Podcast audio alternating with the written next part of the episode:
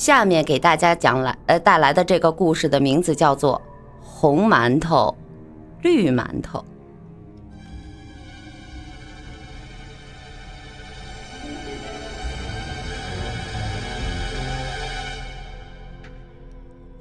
红馒头，绿馒头，红馒头，绿馒头。同学，你要？一个馒头啊！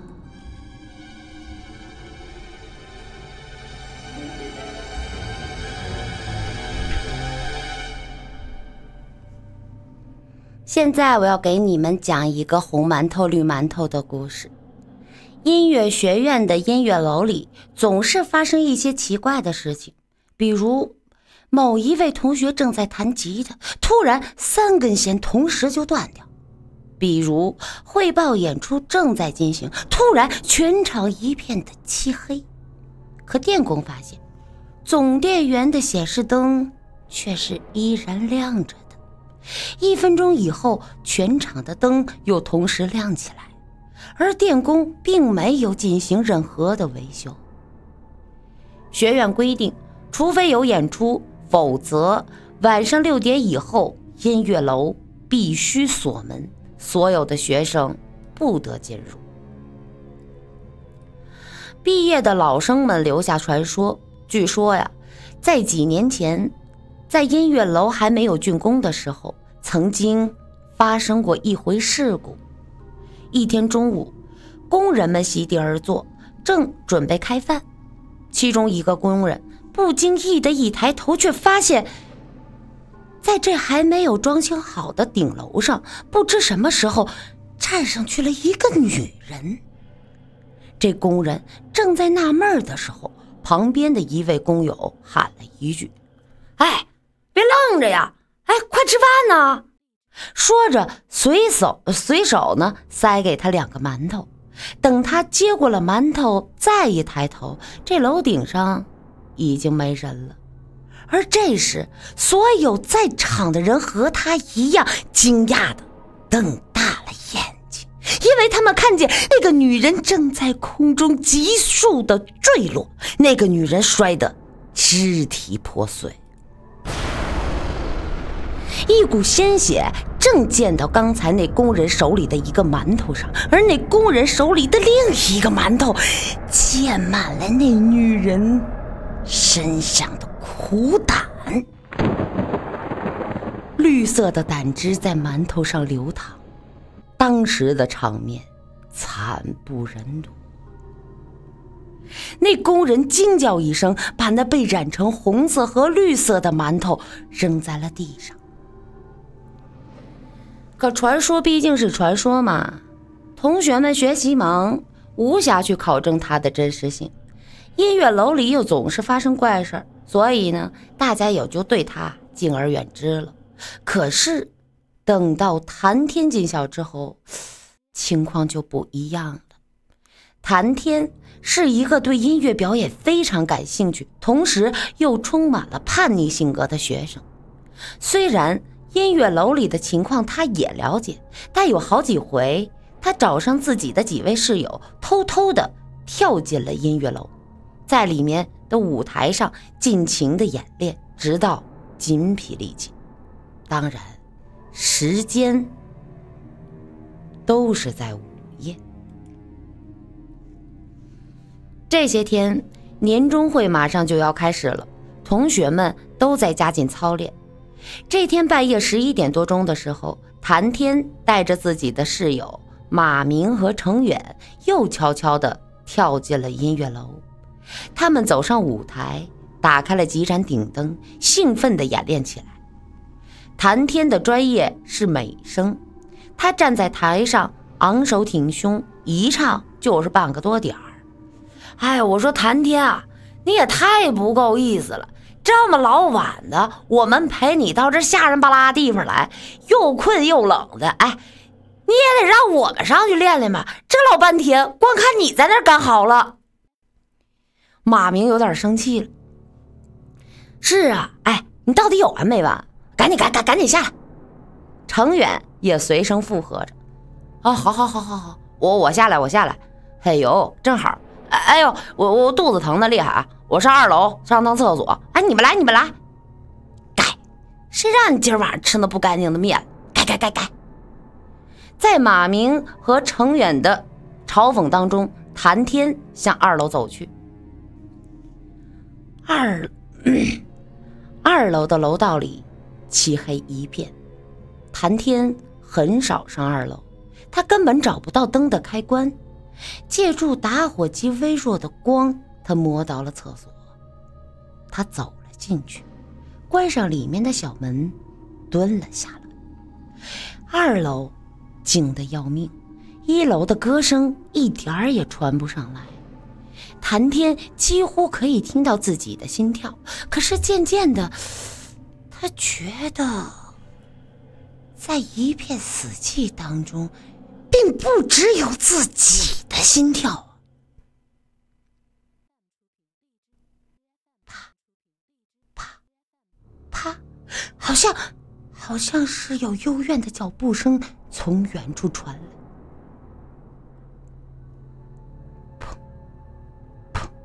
不，不是远处，就是从楼梯口。啪，啪，啪那脚步声缓慢而清晰，而且离厕所越来越近了。那分明是一个人朝厕所走过来。这人怎么走的这么慢？他是谁呢？这个时候到这个地方来，想着想着，一股莫名的恐惧涌上了谭天的心头。他屏住呼吸，生怕被那个人发现。可是那脚步声已经很近了，啪，啪，啪，那脚步声停住了，就在厕所的门口。谭天知道厕所的门是开着的，也就是说，那个人站在厕所的门口，也许就是注视着厕所的里面，也许。那个人就能听见自己的呼吸和心跳。他是谁呢？他来在他来这儿干什么呢？是来找我的吗？他显然不是来上厕所。那人的脚步那么缓慢，他是谁呢？会是人还是……嗯？难道？谭天莫名的想起了那个传说，他的心几乎要蹦出来。为什么？为什么他站在那儿不动呢？他想干什么呀？红馒头，绿馒头，红馒头，绿馒头，红馒头，绿馒头。同学，你是要红馒头？还是要绿馒头啊！谭天几乎瘫坐在地上，难道难道可怕的传说真的活生生的发在自发生发生在自己的面前吗？天哪！偏偏这个时候，这个时候，啪啦，这兜里的打火机掉在了地上，完了！暴露了，这暴露了！同学，快说，你要红馒头还是要绿馒头啊？啪啪啪！那个女孩朝自己的这个小门走了过来，那脚步声。就停在了门的前面。同学，你要红馒头还是绿馒头？那声音只有一门之隔。谭天感觉死神仿佛已经把他紧紧的抓在了手里，他只想一脚踢开门，死也死个明明白白。可是他一点力气也没有。紧接着，他看到在黑暗当中，那个小门微微的动了。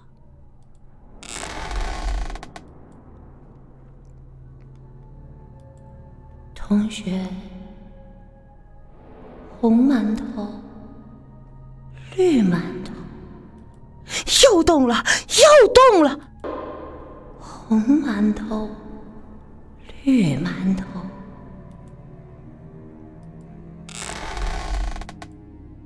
那门马上就要打开了，谭天几乎要喊救命，他要惨叫一声，可是此时此刻他却一点声音都发不出来。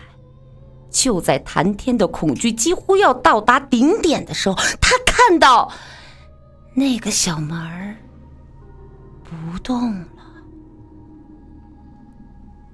那小门最终还是没有打开。紧接着，谭天听到从外面传来了一样一阵这样的声音：“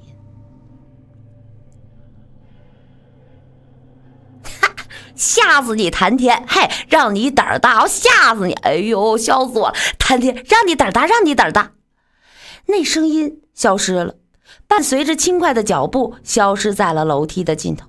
我靠！气死我了！谭天几乎气晕了。我说你这两个小子今天啊，怎么这么痛快陪我来了呢？原来好早有预谋啊！你俩。谭天擦了一把冷汗，他怒气冲冲的来到一楼。马明、程远，你们给我出来！我跟你们两个没完。啊？哎，你怎么了，谭天？你疯了？我们又没怎么招你，没招我。马明，你刚才啊，从这个作曲系认识的那个女生啊，今天倒是派上用场了，真行啊你。谭天，什么女生？你说什么呢？你说梦话呢？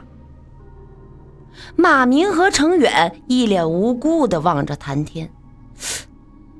天哪，事情搞清楚了，原来呀。